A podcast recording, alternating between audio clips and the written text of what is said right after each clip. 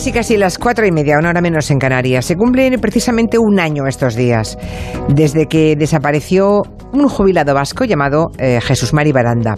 Tenía 67 años, había sido director de una sucursal bancaria y bueno, pues se había retirado en, en Castro Urdiales.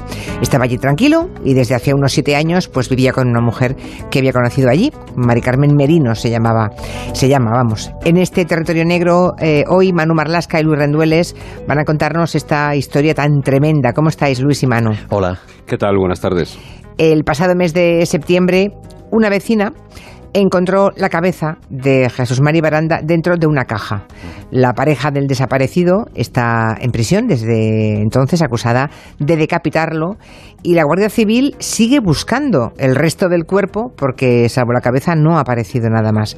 Le llaman por tanto el crimen de la cabeza y vamos a empezar por el principio, ¿no? Desde cuándo los familiares, desde cuándo se echa de menos a Jesús Mari Baranda, este jubilado vasco, la gente mm, próxima, los amigos próximos. Sí, aproximadamente esta semana se cumple un año. Un año, sí. Decías tú que Jesús Mari Baranda vivía tranquilo, se había jubilado, estaba en Castro Urdiales, tenía un apartamento de dos plantas. Estaba divorciado y estaba bastante alejado, casi totalmente alejado de su exmujer y de sus dos hijos que siguen viviendo en el País Vasco. Al hombre le había quedado una buena pensión de jubilación y vivía cerca de dos primos, ahí en Castro Urdiales. Y son esos dos primos los que a mediados del mes de febrero del año pasado, entre el 18 y el 20, empiezan a echarle de menos. Habían quedado para celebrar una matanza, una comilona, digamos, en la finca de uno de ellos, y Jesús Marín no se presentó y nunca fallaba. Y sus primos entonces le llaman al teléfono móvil, pero entonces su teléfono móvil ya no da señal. Y lo que hacen los primos es llamar a su pareja, ¿no? La pareja de Jesús Marí, la mujer con la que eh, estaba desde hacía ya siete años. ¿Y qué les dice ella? Pues Mari Carmen Merino, que es como se llama la pareja del desaparecido y que ahora está en prisión acusada al menos de haberle cortado la cabeza, de decapitarlo, lo que les cuenta a sus primos es que Jesús Mari se ha ido a pasar unos días a Galicia con, bueno, con unos viejos amigos del banco. Les cuenta además que no sigan llamándolo, les pide que no sigan llamándolo a su teléfono móvil porque se le había estropeado y ella le había comprado otro para que pudiera usarlo durante el viaje. Y la mujer les da entonces el nuevo número de teléfono de ese teléfono que supuestamente ella le había comprado. Y los dos primos de este jubilado le mandan varios mensajes a ese teléfono nuevo. Y obviamente mm, eh, alguien responde de forma un tanto seca a, esos mensajes. Sí, con mensajes siempre de texto, eso es. Eh, uno de los primos de Jesús Mari, Carlos, nos contaba que quien quiera que fuese, ahora lo piensan así, claro, el que estuviera contestando esos mensajes, para su primo lo hacía de forma muy seca, muy escueta. Escribía cosas muy, muy cortas, como por ejemplo, estoy bien. El tiempo va pasando y Jesús Mari no vuelve, no aparecía por Castrurdiales. El coche estaba aparcado muy cerca de su casa, donde seguía Mari Carmen, su pareja, aparentemente tranquila, sin, bueno, sin, sin alarmarse ni nada. Los primos siguieron escribiéndole y preguntándole y las respuestas siempre llegaban a través de mensajes de texto. Y hay una que les hace ya, bueno, escamarse, asustarse un poco. Les escribe supuestamente desde Galicia. Hola primo, no te preocupes por mí. Esto es muy bonito. Cuando vuelva voy a llevar a Carmen. Y ya no les cuadraba nada. No estaba en Galicia, así que los parientes del hombre deciden volver a insistir con Mari Carmen, con la pareja. Y la mujer entonces cambia la historia, ¿no? Y les dice que, que su, mm, no, no marido, que su pareja, que él está en Normandía, que está allí haciendo turismo. Sus familiares le escriben otra vez a ese móvil, ya con un tono de urgencia, supongo, ¿no? Sí, incluso muy mosqueados. Incluso de amenaza, porque va pasando el tiempo. Le mandan un mensaje último, un ultimátum, diciendo que si no les envía una nota de voz, un audio, ese mismo fin de semana, el mensaje es un viernes, diciendo qué te pasa y que estás bien, el lunes iremos a la Guardia Civil. Ese mensaje al móvil ya no tiene respuesta. El teléfono del supuesto Jesús Mari, que lleva casi dos meses desaparecido del mapa, se queda mudo. Los dos familiares de Jesús Mari Baranda, eh, supongo que cumplen su, su ame- amenaza, ¿no? Van a la Guardia Civil y los investigadores de la Policía Judicial de Cantabria van también, lo primero, a ver a la pareja del desaparecido, claro. Sí, eso es. Hablan con Mari Carmen Merino, que a los guardias, que a los agentes les cuenta que cree que, bueno, que, que Jesús María está en Galicia. Sin embargo, a los familiares de Baranda les explica que el hombre había dejado de quererla, que en la cuenta corriente del DIPO faltaban dos- 12.500 euros y que muy posiblemente, y lo dice textualmente, se habrá ido de fulanas a la República Dominicana. Uf, y aquí comienza la investigación, ¿no? Y la Guardia Civil descubre algunos sucesos que ocurrieron en el mes de febrero y que les llama la atención. Sí, en el mes de febrero, pero la mujer ha ganado dos meses, ¿eh? recordemos. Una mujer de la limpieza que acudía a casa de Jesús Mari y Mari Carmen, en un apartamento en la calle Pedro Basabe de Castro Urdiales, les cuenta a los guardias civiles que a mediados de ese mes decisivo de febrero, Mari Carmen, la mujer, le llamó. Le dijo que había estado cambiando la tierra de todas las macetas de la casa, le explicó que había metido toda esa tierra sucia en unas bolsas de basura que pesaban mucho y que ella no podía deshacerse de ellas porque le dolía mucho el lumbago. Así que la mujer de la limpieza acudió con su coche y una amiga y se llevó las bolsas de basura, que después dejó en un punto limpio para que las llevaran desde allí al vertedero. Ella no miró dentro de esas bolsas y recordaría luego que eso sí, que eran muy muy pesadas y que eran de color negro. La Guardia Civil cree, ¿no? Supongo que, en esas bolsas de basura podía ir el, cuerpo troceado, se supone, de Jesús María Baranda. Mm. Y decimos el cuerpo porque la cabeza, la cabeza aparece quemada meses después dentro de una caja. Sí, así fue. Carmen Merino pasó bien y tranquila el verano en Castro Urdiales, según todos los, testimonios. Incluso invitó ese verano allí a pasar unos días aparte de su familia, tiene familia andaluza, y amigos. Hizo una vida social normal. Incluso cuando el periodista Carlos Herrera pasó por Castro Urdiales ese verano, haciendo el camino de Santiago, la mujer que estaba bailando en la Casa de Andalucía, está muy cerca del albergue de peregrinos, donde esos días había una fiesta, la mujer decía fue al encuentro de Carlos Herrera, le saludó y le pidió hacerse unos selfies, unas, unas fotos juntos. De Jesús Mari Baranda no había noticias, hasta que una vecina decidió cambiar los armarios de su casa en el mes de septiembre. Empezaba a refrescar un poquillo en Castrodiales, es, es el norte, y había que sacar ya algo de ropa de abrigo. Bueno, y esa vecina abre el armario y, bueno, nota que hay un olor muy desagradable, ¿no? Y entonces se acuerda que unos meses atrás, en abril, la pareja del desaparecido, eh, Carmen, le había pedido que le guardase una caja. Exactamente. Mari Carmen le cuenta a su amiga que la Guardia Civil avisó de que iba a registrar la casa donde vivía con Jesús Mari en busca de pistas sobre su desaparición. Así que le dio una caja cuadrada para que se la guardara en su casa. Y le dijo que dentro lo que había eran juguetes sexuales, así se lo contó luego la vecina, y que le daba mucha vergüenza que los guardias civiles encontraran, bueno, pues esos juguetillos en su casa. Y la mujer decide en ese momento abrir la caja con aquellos supuestamente objetos sexuales Em, por ese mal olor que despedía, ¿no?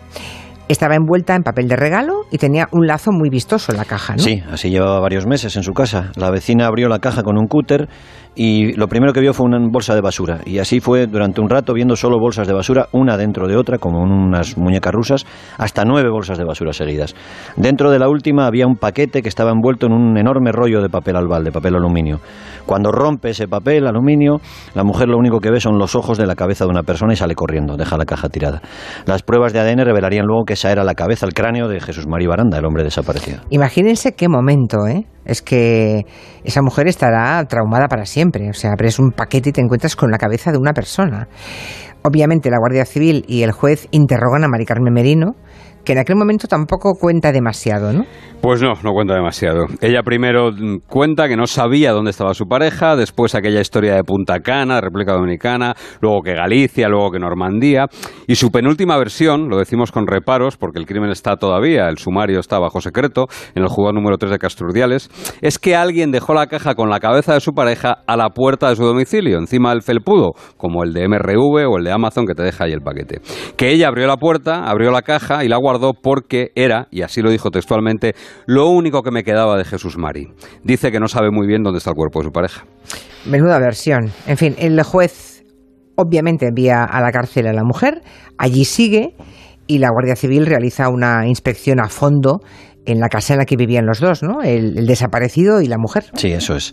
Participan agentes de policía científica, criminalística, judicial y también el guía Juanma con uno de nuestros K9 de la Guardia Civil, con el perro Marley en el que fue uno de los últimos el servicios. Último, el último. El último servicio. Antes de morir. Mm. Bueno, y incluso en ese último servicio fue un éxito de Marley. ¿eh? En la inspección se encontraron cinco manchas de sangre en diferentes puntos de la casa, que tiene dos pisos. En la terraza de la planta de abajo también se encontró una mancha en el suelo, algo parecido a ese cerco que dejan las bombonas de butano, solo que es una mancha cuadrada y que coincide con las dimensiones de esa caja que te decía Manu, donde estaba la cabeza quemada de Jesús Mario Baranda. O sea que antes de entregarle la caja a su vecina, esta mujer tuvo la caja con la cabeza de su pareja en la terraza terraza de la casa y dejó la marca. Eso es lo que piensa la Guardia Civil, desde luego. El análisis, el análisis de esa cabeza reveló que había sido quemada, que posiblemente se había desprendido del cuerpo y además en la inspección de la casa los guardias civiles descubren varias sorpresas. La primera, que sí, que había juguetes sexuales, pero estaban en la casa, no en la caja, y que la mujer no había hecho nada por ocultarlo, ni mucho menos. Y más llamativo que eso, eh, Carmen Merino había contado a los guardias civiles que desde la desaparición de Jesús Mari y de su pareja, ella no podía soportar dormir en la cama conyugal, en el piso de arriba, y que lo hacía en el sofá, en el piso de abajo. Curiosamente, la gente Marley marcó ese sofá. Los compañeros suyos, sus compañeros humanos, rastrearon el, abrieron el mueble y encontraron que la mujer había hecho dentro un doble hueco y había escondido ahí unos 10.000 euros, que era la cantidad que faltaba de la cuenta corriente del hombre. Y la Guardia Civil ha descubierto otro detalle también sordido de esta historia tan tremenda que estáis contando. Unas compras que hizo Carmen Merino precisamente antes de la desaparición de su pareja. Bueno, sordido y bastante sospechoso, desde luego. Carmen Merino compró un martillo y dos sierras eléctricas de podar, la primera de 16 centímetros de hoja y la segunda mucho más potente, con una hoja de 32 centímetros. Ni el martillo ni las sierras han sido hasta el momento encontradas. Las investigaciones siguen declaradas secretas, como acaba de decir Manu antes, pero hubo dos dos teorías que circulan por Castro Urdiales, que fueron difundidas por alguna cadena de televisión muy, muy, estremecedoras, ¿no? No, no, pero las, dos, las dos fueron, fueron miradas, ¿eh? Ya, ya. Una habla de unos posibles sicarios y otras de unas, atención, croquetas de Mari Carmen. Sí, eh, la implicación de los sicarios, de asesinos a sueldo, sí ha sido investigada en el caso. Con las pistas que hay hasta ahora, no es la hipótesis principal, ni mucho menos. Aunque sí se investiga si alguien ayudó a Mari Carmen a matar a su pareja y a quemarlo y a trocearlo. No será la primera vez que una mujer utiliza a alguien que le ayude para, para hacer este tipo de labores, ¿no? En cuanto a las croquetas, a ver, qué es lo que ha tenido más, más prensa, digamos. Se contó que la mujer había hecho croquetas caseras en aquellos días coincidiendo con la desaparición de su pareja y que había invitado a comer a todos los vecinos y conocidos. Lo que nos han contado y que podemos contar nosotros es que no hay nada que conecte esta historia culinaria de las croquetas con los restos de Jesús María Baranda, que es una historia de momento sin fundamento. Así que el que haya comido croquetas de Mari Carmen, que no tema. Vale, vale, de acuerdo. O sea, era un, fake pero de esos que tienen mucho éxito, ¿eh? porque la gente... Me lo tenía casi todo para triunfar en este Claro, tenía, efectivamente. Bueno, más allá de estas truculencias, que me encanta que desmintáis, eh, Carmen Merino sigue en prisión, sigue acusada del crimen y habrá que ver qué se sabe de ella, porque siempre se investiga cuando alguien... Sí, Carmen Merino tiene 62 años, eh, nació en Utrera, en la provincia de Sevilla, su padre fue policía nacional, ella creció en Cádiz y donde luego se casó, donde tuvo dos hijos. Parece que el matrimonio acabó bastante mal y después del divorcio ella decide empezar una nueva vida y se va al norte de España. La siguiente pista, el siguiente rastro de ella es en Castrurdiales, donde consigue hace 8 o 9 años un trabajo como camarera en una cafetería. Y a ese lugar era donde cada mañana iba Jesús Mari Baranda a desayunar. Se conocieron allí, se gustaron, parece que se enamoraron y en el año 2012 Mari Carmen dejó el trabajo y se fue a vivir al apartamento de Jesús Mari. Sus familiares, los familiares del hombre desaparecido, recuerdan que los dos vivían bien, vivían de la pensión de jubilación del hombre y que llevaban también un ritmo de vida bastante alto. Bueno, ¿y hay algo en la vida de esta mujer que, digamos, chirría a los investigadores? Porque eh, siempre contáis que cuando hay un crimen tan tremendo, casi nunca es el primer delito de una persona ya de cierta edad. Bueno, no parece, ¿no? un delito tan terrible como ese que sea el primero choca. Y bueno, hay algunos episodios turbios en el pasado de Mari Carmen Merino. Siendo ya pareja de Jesús Mari, en el año 2013 fue detenida en Vigo y cuatro años después, en el año 2017, volvió a ser arrestada en esa misma ciudad gallega. Las dos historias fueron parecidas, fueron similares, porque dos tipos, dos hombres gallegos, le acusaron de haberles convencido con más o menos cariño y con más o menos malas artes para prestarles dinero. Luego la mujer se había esfumado, había desaparecido y se había negado a devolver ese dinero. Era lo que se llama ahora una timadora, una estafadora del amor, en la que fue su vida anterior, en su etapa en Andalucía, el que fue su pareja sentimental de una tía de Mari Carmen, le acusó también de haberle pegado un palo, de haber estafado, de haberle estafado unos 6.000 euros. Bueno, y eh, ese móvil, digamos, el tema del dinero, de la pasta, ¿puede estar detrás de esta historia tan terrible? Porque para conseguir es, para tener 10.000 euros, sinceramente. No, no, pero hay, hay más. La familia del hombre desaparecido nos contó, y así lo publicamos en el periódico de Cataluña, que han descubierto ahora, después de la desaparición de Jesús Mari, mirando papeles, que el jubilado vasco había hecho testamento recientemente y que había dejado todo, y decimos todo, y eso incluye fincas y casas y capital, a Mari Carmen Merino. Estaba muy distanciado de su exmujer y de sus dos hijos y tenía bastante patrimonio, bueno, ¿y hay alguna pista de dónde puede estar el cuerpo de este hombre? Porque ha pasado demasiado tiempo, ¿no? Recuerden que la cabeza sí, la cabeza apareció quemada en una caja, pero ¿y el resto del cuerpo? Bueno, la mejor pista, quien la dio fue la, limpiadora, la declaración de la limpiadora que llevó aquellas bolsas negras y muy pesadas a un punto limpio, ¿no? Si allí dentro estaba lo que queda de Jesús María Baranda, aunque sea duro, la cosa se complica porque esas bolsas se habrían llevado a mediados de febrero, es decir, hace ya un año, al vertedero de Meruelo, que es una instalación gigantesca que recoge la basura y los restos de buena parte de la, de la comunidad autónoma de Cantabria hace casi un año de eso y sería muy muy difícil encontrar esos restos, desde luego. Otra opción, otra opción posible sería que derrotara a Carmen Merino, que hablara, pero de momento se ha mantenido firme y no lo ha hecho, ¿no? Y es posible que ella piense que no conviene, que no le conviene que aparezca el cuerpo de la pareja. ¿Por qué? Pues porque se podría saber la causa de la muerte, ¿no? Sí que ha habido sentencias de, condenas por asesinato eh, sin cadáveres, pero también es verdad que otras muchas condenas eh, no se ha podido determinar y se han saldado con un homicidio sin más porque no se ha podido determinar. Pero en cualquier caso, claro, claro, las penas son menores y ella entiendo que lo que está pensando hasta ahora es que le beneficia que no aparezcan los el resto del cuerpo. se murió y yo nada más que me deshice de él, ¿no? Y como es hacerse de un cadáver, penalmente está grabado de manera muy leve, pues por eso. Pero vamos, que hay suficientes indicios, ¿no? La sangre que encontró Marley. Sí, sí, gracias a Marley y a otros agentes. Sí, hay indicios, pero lo que dice Manu puede ser un juicio muy interesante porque, ya lo contamos aquí una vez, deshacerse de un cadáver si esa persona está muerta no, es, no tiene ninguna pena, tiene una multa. ¿eh? Mm. Si no puede, ella puede insistir en su inocencia, que ella no hizo nada. Ella puede decir hasta que le dio un... Vamos, no, no quiero dar ideas si no se escucha desde la cárcel, que hay gente que no se escucha, pero puede insistir hasta que le dio un infarto y ella se asustó. Si no se encuentra el cuerpo, no hay manera de, demostrarlo. Qué historia más truculenta. Bueno, pues hasta la semana que viene, Manu Marlasca y Luis Rendueles. Nos dejáis siempre sorprendidos. Ahora, ahora mejoráis que entra Marina aquí. sí, bueno, no te creas. Vamos a hablar del veto parental, así que también es siniestro. venga hasta luego. Hasta luego.